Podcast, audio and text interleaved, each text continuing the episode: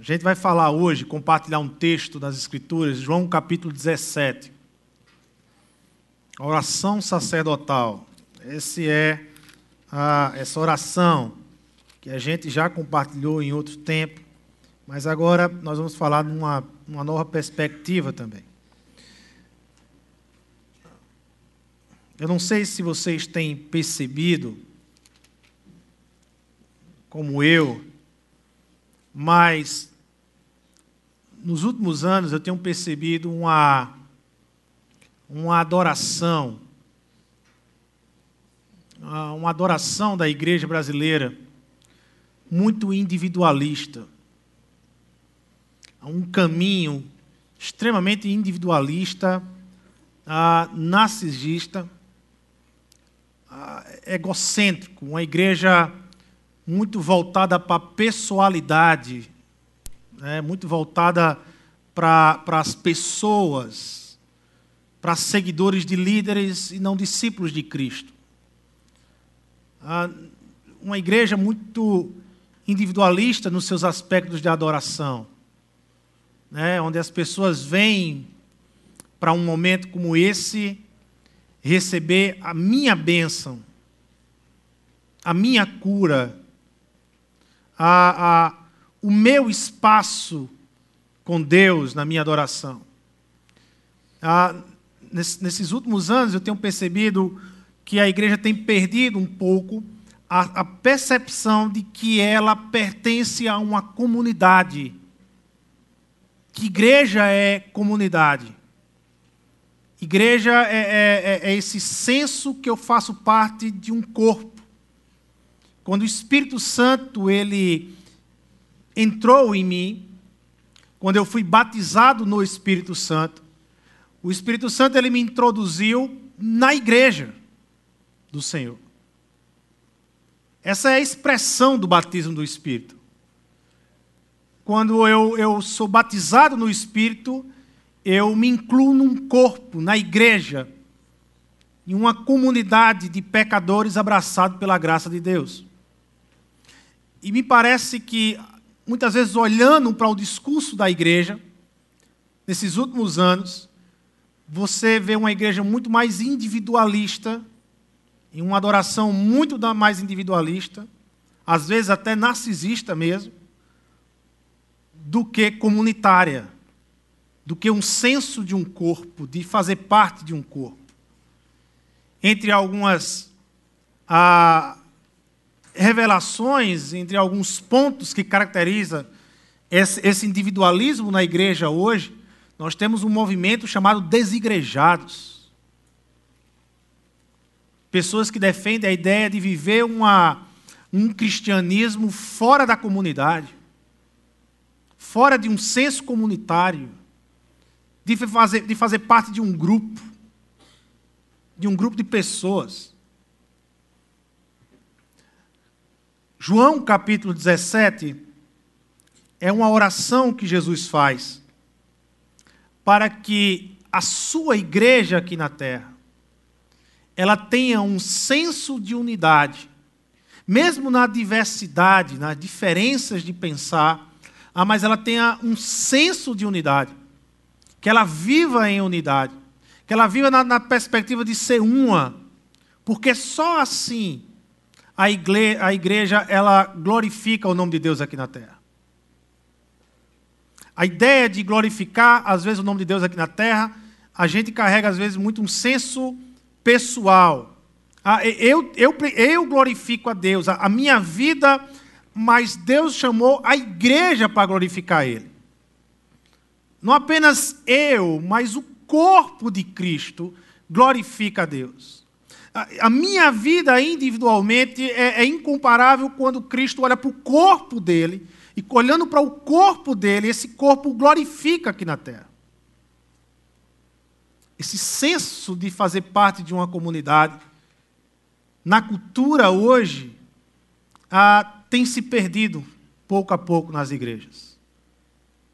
Nós temos sendo, nós temos nos transformado em crentes mais individualistas, mais egocêntricos, em crentes que perdem a percepção de que eu faço parte de uma comunidade. Ah, eu não sou cristão sem uma comunidade. Deus não me salvou para viver fora da comunidade. Deus me salvou e me incluiu em uma comunidade, dentro de uma comunidade. Não tem como eu desenvolver adoração, glorificação a Deus, sem estar numa comunidade. Não existe isso. Isso é, é, são pensamentos totalmente contrários ao que Deus tem para a igreja dele. Quando Deus me chamou para fazer parte da igreja dele. Portanto, eu acredito que a gente precisa restaurar muito o senso de comunidade, de fazer parte da comunidade e de uma igreja ah, com diferentes dons, mas uma só. Uma só. Então, nós vamos falar desse desafio hoje da igreja glorificar a Deus na unidade. Na, na unidade. João capítulo 17, verso 1. Jesus ele começa falando o seguinte: Deus, depois de dizer isso, Jesus olhou para o céu e orou. E Jesus então disse: Pai, chegou a hora, glorifica o teu filho para, o que, para que teu filho te glorifique.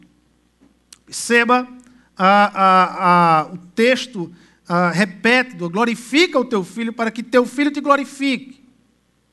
E o texto, ele, Jesus fala claramente: chegou a hora. Esse texto aqui, João capítulo 17, está envolvido por essa atmosfera de despedida. Jesus está se despedindo. Ah, os últimos ensinos de Jesus. Jesus está partindo para o Pai. Então, essa atmosfera de despedida, olha, chegou a hora. Eu vou partir para os céus. Eu vou assumir o trono nos céus. Eu estou partindo, chegou a hora. Então glorifica a mim para que o teu filho te glorifique também.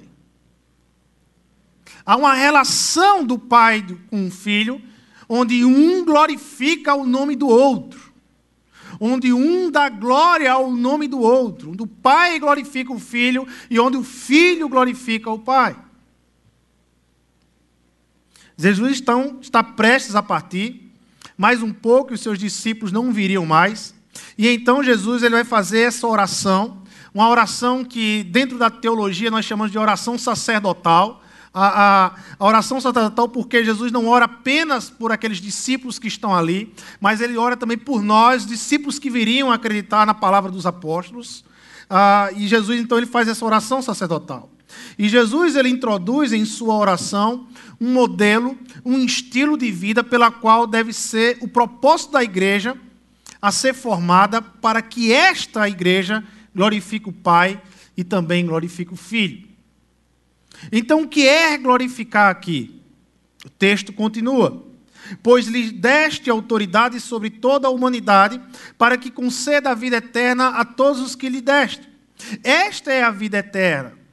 Que te conheçam o único Deus verdadeiro e a Jesus Cristo a quem enviaste. E te glorifiquei nessa eu te glorifiquei na terra, completando a obra que me destes para fazer. Veja, o que Jesus está dizendo é que ele glorificou o Pai aqui na terra, porque ele cumpriu a obra que o Pai deu para que ele fizesse. E qual foi a obra que o Pai deu para que Jesus fizesse? Que, que Deus, o Pai, seja conhecido aqui na terra como o único Deus verdadeiro e a Jesus Cristo a quem enviaste. E Jesus cumpriu isso. Jesus cumpriu, Jesus apresentou Deus, o Pai, como o único Deus verdadeiro e apresentou ele como aquele que o Pai o enviou para falar do reino de Deus. Então Jesus vai dizer: Eu te glorifiquei na terra, completando a obra que me destes para fazer. Eu rogo por eles. Não estou rogando pelo mundo, mas por aqueles que me destes, pois são teus. Tudo que tenho é teu e tudo que tens é meu. E eu tenho sido glorificado por meio deles. Glorificar a Deus é fazê-lo conhecido sobre a sua criação.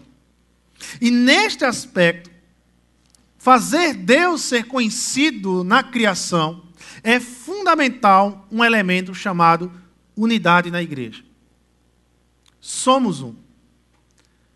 a, a percepção de que temos uma só fé, na, nascemos no mesmo Espírito e abraçamos e anunciamos um só Evangelho, é necessário na igreja para que o Pai e o Filho sejam glorificados aqui na terra.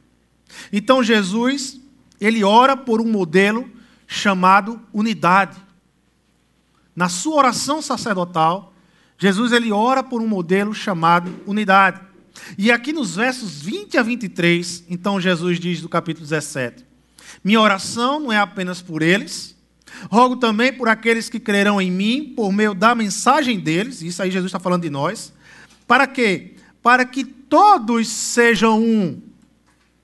Pai, como tu estás em mim e eu em ti que eles também estejam em nós, para que o mundo creia que tu me enviaste. Dê-lhes a glória que me deste, para que eles o quê? Sejam um. Assim como nós somos o quê? Um. Eu neles e tu em mim, que eles sejam levados à plena unidade, para que o mundo saiba que tu me enviaste e os amastes como igualmente me amaste. Meus irmãos, talvez nós estejamos vivendo ah, um dos momentos mais difíceis da igreja brasileira de apresentar a unidade que vem de Jesus Cristo. Nós temos sido, nos últimos anos, tentado por várias espécies de elementos nos dividir abrir mão da unidade. E abrir mão da unidade aqui significa abrir mão de glorificar a Deus na terra. Ah, o que é a igreja, o que é glorificar a Deus aqui na terra? É quando a igreja ela é uma. É quando a igreja é uma, Deus é glorificado aqui na terra. É, é essa oração que Jesus está fazendo. É por essa oração, é por essas palavras que Jesus está aclamando ao Pai, entregando ao Pai a igreja. Que eles sejam um, porque se eles forem um, eu serei glorificado na terra e o Senhor Pai será glorificado na terra. Mas em nossos, nesses últimos anos, a gente tem vivido um momento tentador de se dividir. De cada um caminhar pelo seu caminho, de cada um buscar qual é o seu melhor caminho, de desistir da unidade, de desistir da comunidade chamada igreja. Seja pelo prazer, o prazer é um elemento tentador. Quantos jovens, adultos têm, têm aberto mão da igreja por uma experiência de um prazer momentâneo, transitório e passageiro? Quantos casamentos têm sido destruídos pela uma experiência momentânea, transitória e passageira de prazer? Quantos jovens têm se perdido por uma noite, uma experiência transitória e passageira de prazer? Então, prazer é um elemento que tem dividido muitas vezes a igreja do Senhor. A política no Brasil tem dividido muitas vezes a igreja do Senhor. E quando eu falo aqui política, eu falo política de P minúsculo mesmo, não de P maiúsculo, mas de P minúsculo. Uma política mesquinha, idólatra muitas vezes, egoísta, egocêntrica, e que tem entrado na igreja e dividido e tragado muita gente dentro da igreja. Irmãos que se sentam na mesma igreja, mas não conseguem mais se olhar e se abraçar, por causa de uma política medíocre que nós vivemos aqui. Eu tenho muita dificuldade de entender como é que o evangelho pode ser menor do que a política que nós vivemos aqui. Tenho muita dificuldade de entender isso. Como é que um irmão larga a mão do evangelho para abraçar, seja qual for a ideologia, de direita ou de esquerda, seja quem for o seu ídolo? Eu tenho dificuldade de entender isso. Como é que Jesus se torna menor do que os ídolos propostos pela política de P minúsculo do Brasil. Eu tenho dificuldade. A única compreensão que eu tenho é que essa pessoa não conhece quem é Jesus. Ela não sabe quem é Jesus de fato. Porque se ela conhecer Jesus e saber quem é Jesus e o que ele fez aqui e o que ele fará, jamais ela trocaria Jesus por nenhum ídolo, por nenhum outro. Jamais ela lançaria esperança em nenhum outro homem, a não ser Jesus Cristo. E as redes sociais e a própria estrutura social na qual nós vivemos.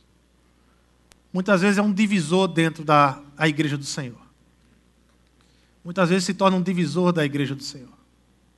Então, quando olhamos para o desafio de viver a unidade da igreja, eu estabeleço aqui três pontos para a gente falar sobre o desafio de vivermos a unidade da igreja. Primeiro, a importância dessa unidade. Ela tem uma importância. Segundo, a qual é o problema dessa unidade? Ela, ela, a unidade tem um problema porque Jesus orou por ela. Se não tivesse problema, Jesus nem orava.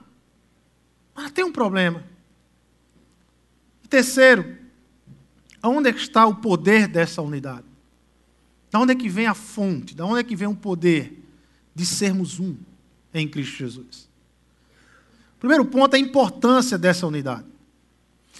Quando a gente fala de unidade, muitas vezes a gente fala numa perspectiva conceitual, a, a, do conceito do que é unidade em Cristo Jesus. E, lógico que tem vários textos que, que alimentam o conceito de, de unidade. Mas a gente, se a gente olhar para o primeiro século e olhar aquela igreja que estava começando, os apóstolos saindo ali, Jesus assuntando aos céus, agora ficou os apóstolos, eles recebem o Espírito Santo e agora eles começam o desafio de anunciar o evangelho lá fora. A unidade, esse evangelho que se torna um, ah, tinha um, um caráter ah, prático, tinha uma razão prática no mundo em que os apóstolos foram anunciar o Evangelho. Veja, os apóstolos eles foram anunciar o Evangelho numa época em que a, a, a religião era a extensão da cultura das civilizações. A religião era, era a cultura. A, em Roma predominava o politeísmo. No Egito era o politeísmo.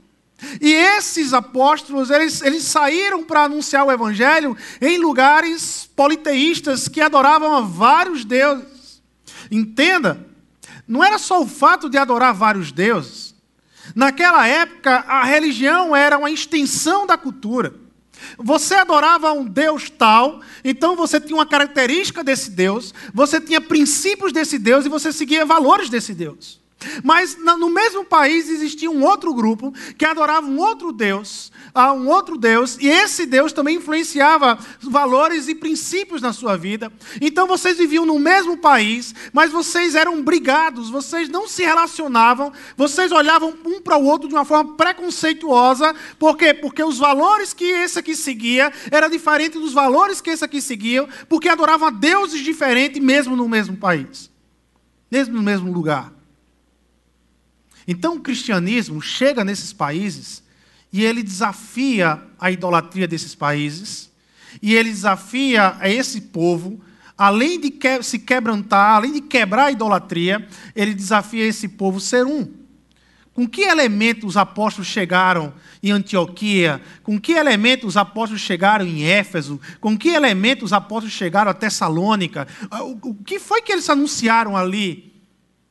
Que tanto desafiava a idolatria, que desafiava quebrar a idolatria no coração dos homens, como também desafiava a unidade entre eles e quebrar o preconceito entre eles, o Evangelho. Esses homens levaram o Evangelho para esses países. Esses homens levaram o Evangelho para essas cidades. E o desafio do Evangelho nessas cidades era: a, a, a, o discurso do Evangelho nessas cidades era: existe só um Deus. Não existem vários deuses. Existe só um Deus, e por existir só um Deus, vocês são existentes do mesmo Deus, filho de um mesmo Deus. Portanto, você não precisa olhar com preconceito para o outro, nem você precisa olhar com preconceito para o outro, porque Deus é um só. Um só Criador.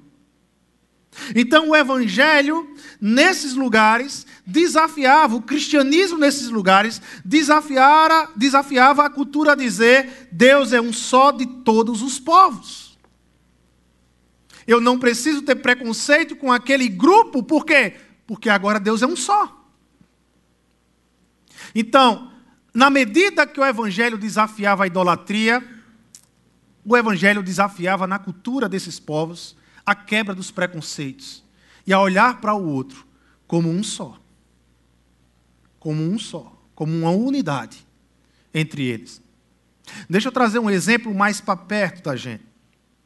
Cem anos atrás, um jovem médico formado, chamado Dr. David Michael Lloyd Jones, formou em medicina na Grã-Bretanha, e ele foi então chamado, muito jovem, a ser o assistente médico ah, da família real na Grã-Bretanha. E a Grã-Bretanha, há 100 anos atrás, era um país extremamente extrativado, socialmente falando. A Grã-Bretanha, há 100 anos atrás, tinha suas classes sociais muito bem definidas e elas não se misturavam, elas não se relacionavam um com a outra. E Dr. Michael Lloyd Jones, então, ele vai ser assistente, logo quando ele sai da faculdade, ele se torna assistente médico da família real. Ele estava num, num, num curso de chegar ao topo. Ele estava chegando ao topo da, da, da, da, da classificação social da Grã-Bretanha. Mas um dia, o evangelho chegou no coração do Dr. Michael Jones. E ele se converteu e entregou o evangelho. Ele entregou sua vida a Jesus Cristo. E nessa caminhada, nesse processo de conhecer Jesus e o Evangelho, ele sentiu um chamado de Deus ao ministério pastoral. E ele larga o emprego dele como auxiliar, assistente médico da, da, da família real, e ele vai assumir o ministério pastoral. E naquela época, a igreja que abre as portas para receber ele como pastor é uma igreja que se encontrava ah, na ilha de Gales, numa vila de pescadores. E o Dr. Mike Lloyd Jones ele sai da Grã-Bretanha, sai de Londres e vai ser pastor numa pequena vila de pescadores na ilha de Gales. Pastorear pescadores, esposas de pescadores. Em sua maioria semi-analfabetas, na classe mais baixa socialmente falando. Dr. Mike Lloyd Jones ele disse que foi um desafio enorme para ele mas ele começou então, o primeiro desafio foi baixar a erudição para pregar uma mensagem clara que todo mundo pudesse compreender. E ele disse que para ele aquilo foi foi como Deus tratar o coração dele. O evangelho é simples. O evangelho também é para pessoas simples. Mas ele disse que logo depois, quando assumiu o ministério pastoral, ele começou a visitar as casas das suas ovelhas. E a cada visita que ele fazia na casa das suas ovelhas, ele disse que ele sentia um ardor no coração, uma unidade, uma ligação com aquele povo, que ele não conseguia mais se imaginar fora daquela igreja. Ele amava aquele povo. Ele se sentia um com aquele povo. Ele disse que foi uma experiência que ele nunca teve em toda a vida dele. Nem na época em que ele se converteu, e ele passou algum tempo ainda ah, como médico e assistente da família real, ah, em nenhum momento, mas foi ali, naquela pequena vila de pescadores, que Dr. Michael Lloyd Jones disse que ele teve a experiência de ser um no corpo de Cristo, de se sentir um no corpo de Cristo. Que elemento transforma o coração de um homem que é educado toda a sua vida para viver em classe social separada e ele se sentir um no meio daquelas pessoas. O Evangelho de Cristo. O Evangelho de Cristo, ele quebra os preconceitos nas classes sociais e nos faz um na igreja. Agora, essa unidade, ela tem problema. Ela tem problema, porque Jesus orou por ela. Jesus clamou por ela ao Pai, porque Jesus sabia que a igreja ia ter muito trabalho para viver a unidade. Ah, Existem alguns problemas aqui que nos divide como igreja do Senhor. Existe um caso lá em Marcos capítulo 9, que você tem um grupo de pessoas que estão expulsando demônios em nome de Jesus. E eles estão mesmo expulsando demônios e eles conseguem expulsar demônios em nome de Jesus. Existe um outro caso muito parecido com Marcos capítulo 9, mas agora em Atos capítulo 19, que conta a história de um grupo de homens que viram o apóstolo Paulo expulsar demônios em nome de Jesus e disse: opa, isso aí é, é, é boa, isso aí vai nos dar reconhecimento aqui no local, isso pode até nos dar dinheiro. A gente quer esse poder também. Como é que é a história aí? É, é, é nome de Jesus? Então eles foram, a, a, Atos 19 conta a história que eles foram expulsar um endemoniado e eles expulsaram em nome de Jesus esse endemoniado. Mas vocês sabem a história, o que aconteceu com esse, com esse, com esse grupo de pessoas? O endemoniado olhou para ele e disse: Olha, eu conheço Paulo que expulsa em nome de Jesus, eu posso conhecer, eu conheço até Jesus, mas você eu não conheço. E a história diz que o endemoniado deu uma surra nesses homens. E eles saíram com as roupas todas rasgadas e humilhados dessa situação. As duas histórias até são parecidas, mas elas são totalmente diferentes uma com a outra. Uma expulsa, a outra não expulsa. Em Marcos capítulo 9, aqueles homens expulsavam demônios. João, discípulo de Jesus, viu a situação, correu para Jesus para denunciar. Olha, uh, Jesus, estão uh, expulsando, estão expulsando demônios em teu nome, mas não são dos nossos. Eles não fazem parte da nossa turma aqui. E qual foi a resposta de, de Jesus para João? Vocês lembram? O que comigo não espalha, junta. Em outras palavras, Jesus está dizendo: João, fica quieto aí. O que é que você tem a ver com isso? Eles estão expulsando em meu nome, deixa eles expulsar em meu nome. Eles estão, eles estão conosco, ele faz parte do reino. E estão expulsando e usando meu nome e expulsando em nome de Jesus. É aqui a gente tem que dar um desconto para João, né? João ele fazia parte do único seminário teológico que existia em Jerusalém, onde era o, é o seminário teológico de Jesus Cristo, onde o professor era Jesus Cristo. Então ele se sentia na autoridade de reclamar quem é aquele outro ali que não faz parte do nosso seminário local está expulsando em teu nome. Mas o que Jesus diz a João e o que Jesus ensina a João é que se não espalha comigo, comigo está junto. Existem três elementos que têm dividido a igreja do Senhor no Brasil e talvez no mundo. A ideia de ele não é um de nós, como João diz para Jesus, eles não são de nós, ah, ainda, é, é, ainda se tem hoje no nosso meio. Ainda tem muito crente dizendo assim: ele não é um de nós. Por quê? Porque é de uma denominação diferente. A denominação, muitas vezes, é, é, é um elemento que tem dividido igrejas do Senhor. Veja, irmãos, eu não sou contra a denominação. Eu sou pastor de uma denominação. Eu sou pastor da Igreja Batista Zona Sul. Essa igreja faz parte de uma denominação, da Convenção Batista Brasileira. Mas isso não me dá o direito de olhar para um irmão que não é da minha denominação e dizer, ele não faz parte comigo. Ele é meu irmão em Cristo Jesus. O sangue derramado foi por mim e foi por ele. Nós estamos na terra na mesma missão proclamar o reino de Deus. Temos diferenças doutrinárias? Temos diferenças doutrinárias. Estamos em denominações diferentes? Estamos em denominações diferentes. Mas na missão, no proclamar o Evangelho, somos um. Somos um. Precisamos dessa unidade. Ele não é um de nós. Ah, muitas vezes nós falamos isso na política. Porque tem um irmão que é de esquerda, porque tem um irmão que é de direita, e o irmão de direita olha para o irmão de esquerda e diz: ele não é um de nós. Deixou de ser crente porque é de esquerda. E aí o irmão da esquerda olha para o irmão da direita e diz: ele não é um de nós. Por quê? Porque o da direita deixou de ser crente, porque é da direita. Meu Deus do céu, aonde é que está o sangue de Cristo? Aonde é que está a mesma fé, o Evangelho? Aonde é que está o mesmo Espírito que nos faz a, a nascermos de novo? Perdemos a concepção, meus irmãos, olha, preste atenção. Eu e você, nós já temos uma ideologia. Nós já abraçamos uma ideologia. E essa ideologia, ela não é nem da esquerda nem da direita, ela é o evangelho de Cristo. É o evangelho do nosso Senhor. Essa é a minha ideologia, essa tem que ser a sua ideologia, meu irmão.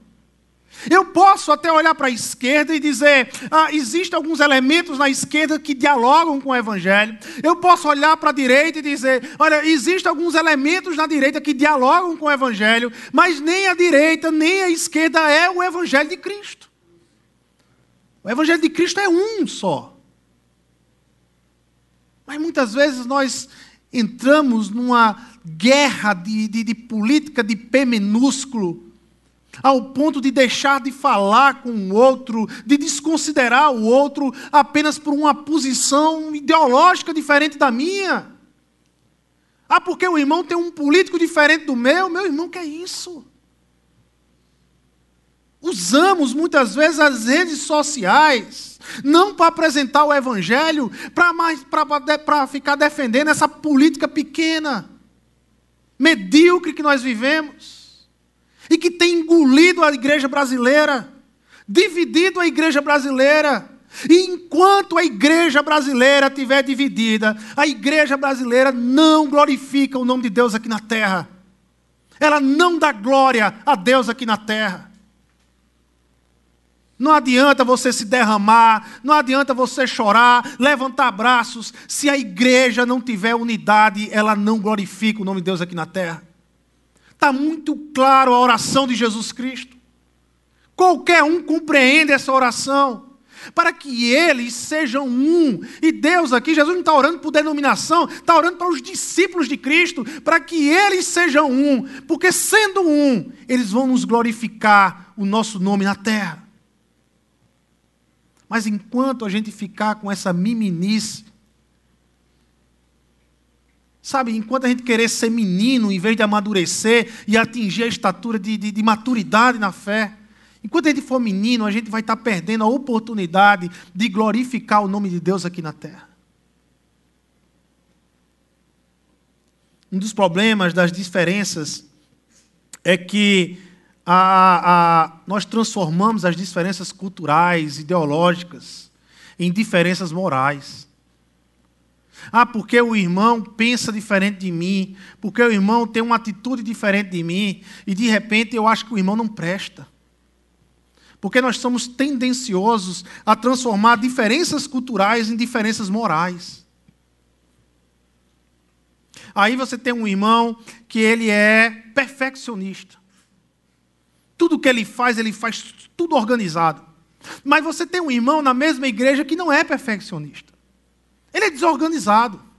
Ele é pensador, mas ele é desorganizado, ele é relaxado. Ele não gosta de guardar as coisas nos cantinhos certos, não. Ele pensa, mas ele não é. Aí o que é organizado, olha para o que é desorganizado e diz: ah, não, com esse eu não trabalho. Ah, esse não serve no meu ministério. Meu Deus, é um irmão em Cristo. Deus deu dons a ele. Use os dons dele e abençoe no ministério.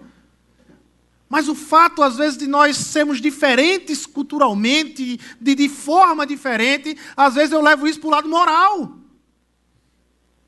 E começo a olhar para o outro de uma forma estranha. Não, ele não presta, ele não dá certo. Não, não, se for com fulano, não dá certo. Que é isso, meu irmão? Apenas diferença cultural, de jeito de trabalhar. Mas o Cristo é um, a fé é única, o Espírito Santo é um, o Evangelho é único. Que lhe uniu com seu irmão é infinitamente maior do que o que pode lhe separar com ele.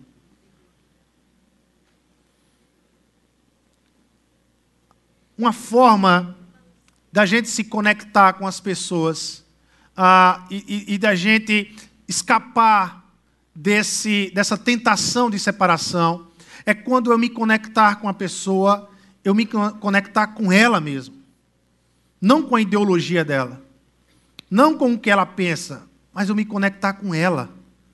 Eu me preocupar com ela, eu orar por essa pessoa, eu caminhar com essa pessoa, eu, eu, eu amar essa pessoa. Independente das minhas diferenças, mas amar a pessoa, cuidar da pessoa, estar disponível a servir a pessoa. Independente das diferenças. Eu não me conecto a, a ideologias eu me conecto a pessoas. Jesus não chamou você, meu irmão, e a mim para nos conectarmos a ideologias, mas Jesus nos chamou para nos conectarmos a pessoas, a vidas. Talvez esse seja um remédio para que a gente, mesmo na diferença de pensamento, seja político, seja de forma de agir, mas mesmo nas diferenças, a gente esteja livre para nos conectar um com o outro, para abençoar um ao outro, para servir um ao outro. Essas coisas têm dividido a raça humana, denominação, cultura e política. Elementos que têm dividido a raça humana. E eu e você, meu irmão, a igreja do Senhor, ela recebeu o evangelho como elemento de unidade aqui na terra. Nós fomos chamados por Deus aqui na terra para unir os seres humanos. Mas muitas vezes nós estamos promovendo divisão em vez de promover unidade. Eu e você, nós temos um único elemento na terra que promove unidade verdadeiramente, que é o Evangelho de Cristo. E o que eu e você nós estamos fazendo com o Evangelho de Cristo? Aonde é que eu e você nós estamos promovendo o Evangelho de Cristo? Ou nós preferimos promover qualquer outra coisa do que o Evangelho de Cristo? Ou nos tornamos promotores de qualquer outra coisa, menos do Evangelho de Cristo? Não se engane, meu irmão. Deus lhe chamou para ser promotor do Evangelho de Cristo. Deus chamou você e sua vida para promover o Evangelho de Cristo lá fora. Porque o Evangelho de Cristo é o elemento que o Senhor colocou na terra para promover unidade numa humanidade dividida. Numa humanidade dividida pela política, pela cultura, pela raça, por denominações. Promova o Evangelho. Promova a unidade. Se desapegue da divisão, fuja da tentação de ficar dividindo a igreja do Senhor. Não seja promotor de divisão na igreja do Senhor, meu. O Evangelho diz: apesar das nossas diferenças, somos um. É isso que o Evangelho diz. O Evangelho me diz que, apesar da minha diferença com você, meu irmão, nós somos um. Somos um em Cristo. Temos a mesma fé temos o mesmo Espírito, carregamos o mesmo Evangelho. Agora, como é, qual, de onde vem o poder dessa unidade? O que é que nos mantém um? Da onde vem o poder que abastece a unidade na igreja do Senhor aqui na terra? João 17, 26, ele diz assim: Eu, eu, eu os fiz conhecer o teu nome e continuarei a fazê-lo a fim de que o amor que tens por mim esteja neles e eu neles esteja. Muitas vezes a gente passa por um texto muito rápido, sem meditar no texto e sem parar para pensar no peso que esse texto traz. Vamos ler de novo o verso 26. Eu os fiz conhecer o teu nome e continuarei a fazê-lo. Jesus está dizendo isso sobre nós. Ele está falando com Deus, ele está falando sobre nós. Eu fiz eles conhecer o teu nome e continuarei a fazê-lo conhecer o teu nome. Mas aí ele, tem, ele continua.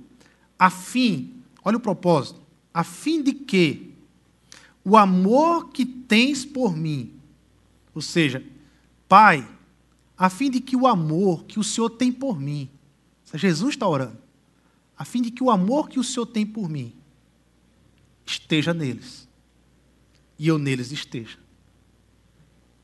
Aonde o amor do Pai está, Jesus está. Eu não sei se você parou para meditar nesse texto, mas lendo e relendo esse texto, eu, eu, eu fiquei, Senhor, como é que um pecador como eu, miserável,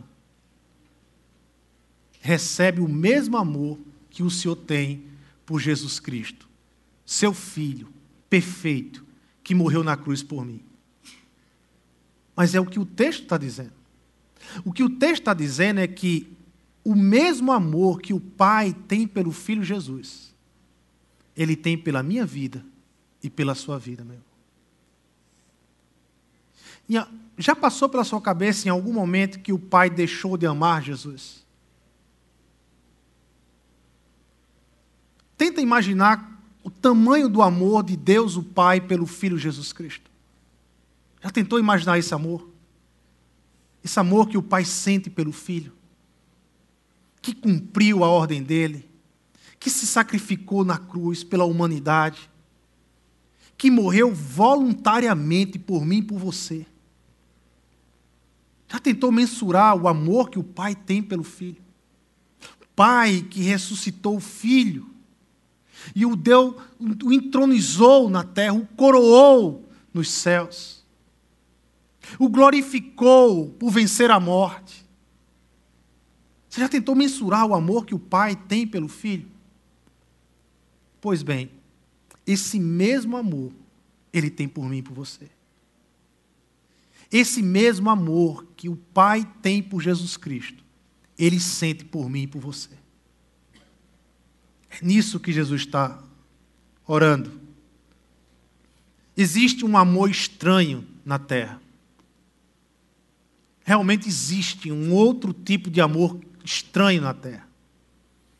Um amor egocêntrico, individualista, um amor narcisista, um amor que só pensa em si próprio, um amor que não consegue olhar para o outro, um amor que não consegue caminhar em direção ao outro.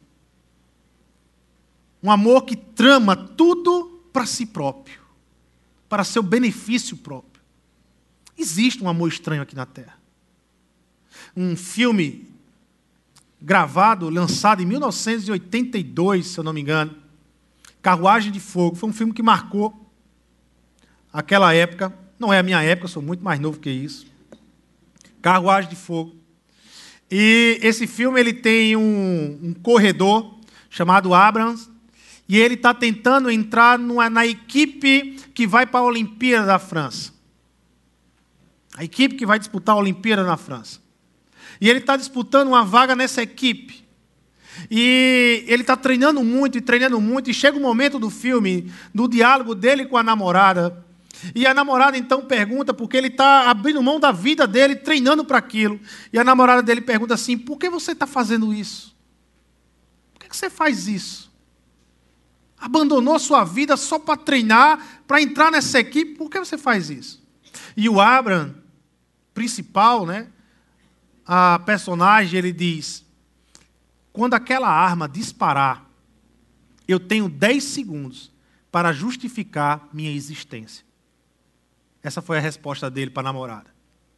Quando aquela arma disparar, eu tenho 10 segundos para significar a minha existência.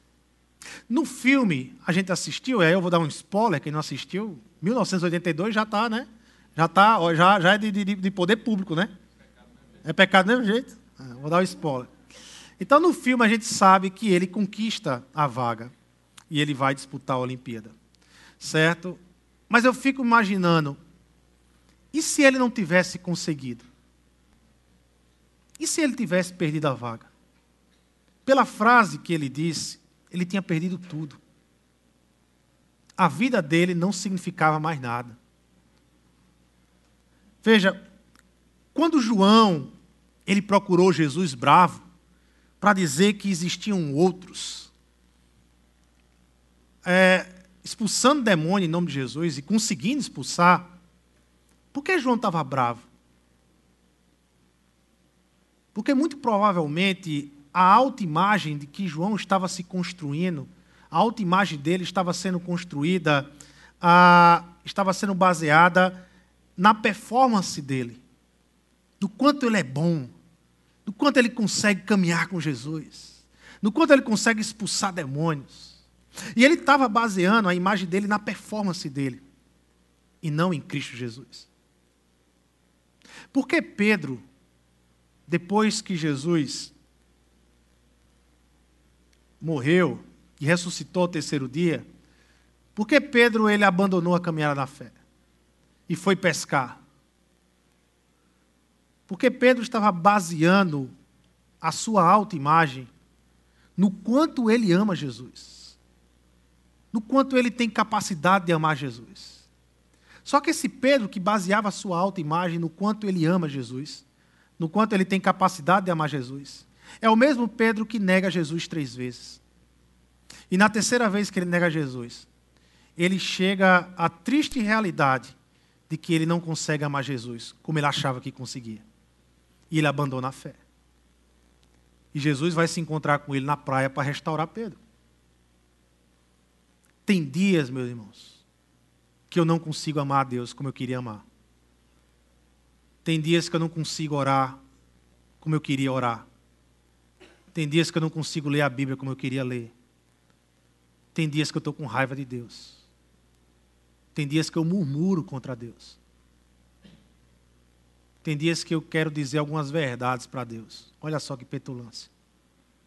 Mas aí vem o Espírito Santo, vem falando no meu coração, e vem me quebrando, e vem me colocando no lugar onde eu devo estar. Ele vem me mostrando quem eu sou e quem Deus é.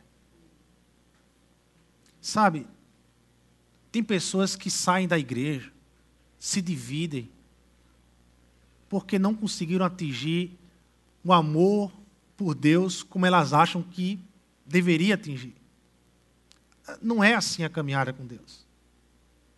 Tem pessoas que saem da igreja por, por coisas pequenas. Tem pessoas que, sabe, que dividem a igreja por coisas pequenas. Que são tentadas para sair da igreja para abandonar a unidade da igreja por pequenas coisas pequenas coisas. O que o texto está dizendo aqui é que tanto João como Pedro, como eu, muitas vezes nos falhamos porque Deus, ele não caminha comigo baseado no amor que eu tenho por ele. Deus caminha comigo baseado no amor que ele tem por Jesus. Agora, o amor que ele tem por Jesus me alcançou na cruz do Calvário. Chegou a mim. O amor que não muda, o amor que independe, o amor que não tem mudança, dependendo do dia e da circunstância, é o amor do Pai pelo Filho Jesus Cristo. Mas o que o texto está dizendo é que esse amor igualmente me alcançou. É o amor do Pai por mim que não muda. Muitas vezes o meu amor pelo Pai muda, mas o amor que Ele tem por mim nunca mudou. E nunca vai mudar independente do que eu faça ou do que eu não venha fazer. O Pai me ama da mesma forma. Da mesma forma. Deus me ama no dia bom, mas Deus me ama no dia mau. Deus te ama no melhor dia que você está adorando o Senhor, ouvindo louvores. Já anunciou até o Evangelho para um descrente. Deus te ama, meu irmão. Mas também naqueles dias que você está mal, que muitas vezes você não consegue nem abrir a boca para orar e agradecer a Deus pelo dia.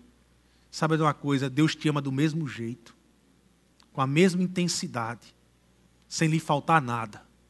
Ele te ama. Veja, eu quero terminar a mensagem com esse texto.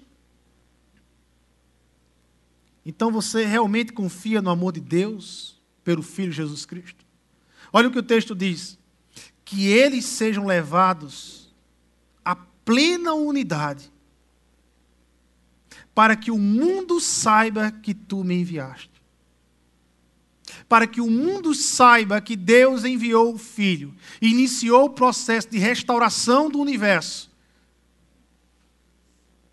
Jesus está orando para que eu e você sejamos levados à plena unidade. E ele termina na parte B dizendo: E os amaste como igualmente me amaste. Eu não sei se você tinha ainda alguma dúvida, mas o texto termina dizendo: Os amaste como igualmente me amaste. O mesmo amor que o Pai amou o Filho e que ama o Filho é o amor que o Pai tem por nós. Você sabe o que é dividir a igreja? Você sabe quando você divide a igreja estando dentro dela? é quando você duvida desse amor, meu irmão. É quando você desconsidera esse amor por você. Mas se você parar um dia, só para refletir o tamanho do amor que o Pai tem por você, você jamais vai promover divisão dentro da igreja. Você vai entender de fato e de real qual foi o seu chamado e em que base está sendo o seu chamado. É nesse amor. Esse é o combustível. Esse é o combustível que eu tiro para viver com Deus. Porque se eu for viver com Deus pela minha força, eu desisto, meu irmão. Porque se eu for viver com Deus dependendo do amor que eu tenho por Ele, eu desisto. Mas quando eu olho o quanto Deus ama o filho, e quando eu leio um texto desse e descubro que esse amor que Deus tem pelo filho, Ele também tem por mim, eu me derramo diante de Deus. Eu rasgo meu coração diante do Senhor. Eu sou, eu sou grato ao Senhor. Porque mesmo no dia mal, mesmo no dia que eu não quero nada com o Pai, Ele quer tudo comigo. E Ele me ama, Ele me cuida e Ele trata o meu coração. Ele não permite que eu fique assim no outro dia, Ele não permite que eu fique assim para sempre. Ele trata o meu coração. Ele me traz de volta a um caminho de amor e de serviço no reino dele. Amém? Reflita sobre isso. Vamos orar. Ter esse tempo de oração. Pensa aí no amor de Deus por você. Você e Deus agora, meu irmão. Tem esse tempo de oração. Você e o Senhor. Esquece um pouco quem está do seu lado. Ore agora você e Deus. Seja grato. Que apesar dos seus limites, apesar das suas falhas, e que você falha, você sabe disso. Mas apesar de tudo isso, o amor que o Pai tem por você é o mesmo que ele tem pelo Filho Jesus Cristo. É o mesmo. É o mesmo. Esse amor preenche o vazio do teu coração, meu irmão. Esse amor preenche o vazio da minha alma.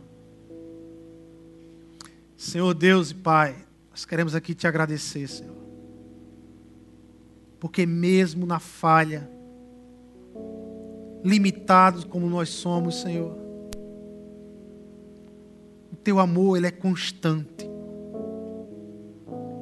Teu amor é do tamanho do amor que tu tem que o Senhor tem pelo seu filho Jesus Cristo. É um amor que o resgata da morte. É o amor que o ressuscita.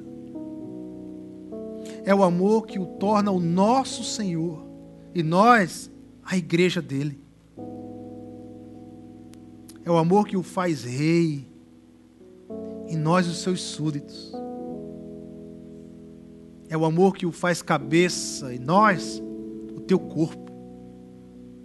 É nesse amor, nessa relação constante e eterna, ligada eternamente com Jesus. É esse amor que nos movimenta, Senhor. É esse amor que toma conta do nosso coração. E que mesmo nos dias maus, porque nós temos dias maus, Senhor,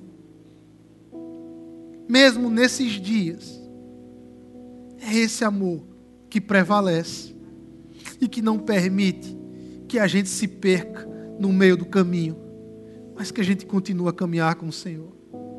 Deus, nós somos gratos ao Senhor.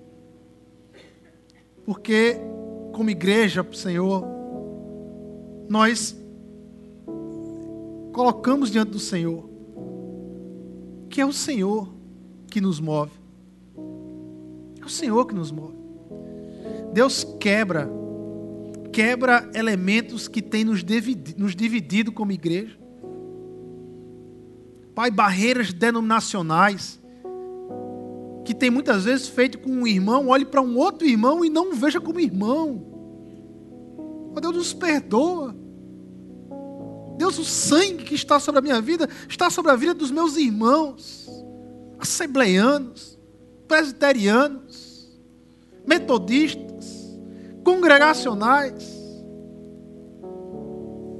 Deus, os irmãos da ponte aqui que anunciaram o congresso abençoador que vai ter aqui em Natal. Nós somos um, Senhor. A cruz é a mesma, o sangue foi o mesmo, a fé é a mesma, o evangelho que o seu Deus é o mesmo. Nos perdoa pelas vezes que nós permitimos que essa política medíocre, medíocre, Senhor, nos faz dividir com, entre irmãos. Ficamos meio que armados contra o outro, reservados contra o outro. Não nos permitimos mais sentar próximo, porque não, Senhor, nos perdoa, Pai. Traz uma unidade no meio da tua igreja, quebra, Pai amado, esses elementos dos infernos que vêm para destruir a tua igreja e dividir a tua igreja. Fazer com que a tua igreja aqui no Brasil não te glorifique mais, Senhor. Quebra esses elementos, Senhor. Que as diferenças sociais, culturais, Pai amado, que elas venham ser quebradas. Em nome de Jesus. Em nome de Jesus. Que a gente possa olhar para todos como pessoas alvos do teu amor. Que ninguém, ninguém passe nas minhas vistas sem que eu não a olhe como uma pessoa que é alvo do teu amor. Não me permita isso. Senhor. Não permita isso. Mas nos encoraja no poder do Espírito Santo, nos encoraja a sermos um. Porque, como somos um, somos um. E quando conseguimos ser um, Pai amado, essa realidade glorifica o Teu nome aqui na terra e faz o Senhor ser conhecido a todos os povos. É em Teu nome, Jesus, que nós oramos, te agradecemos. Amém, amém.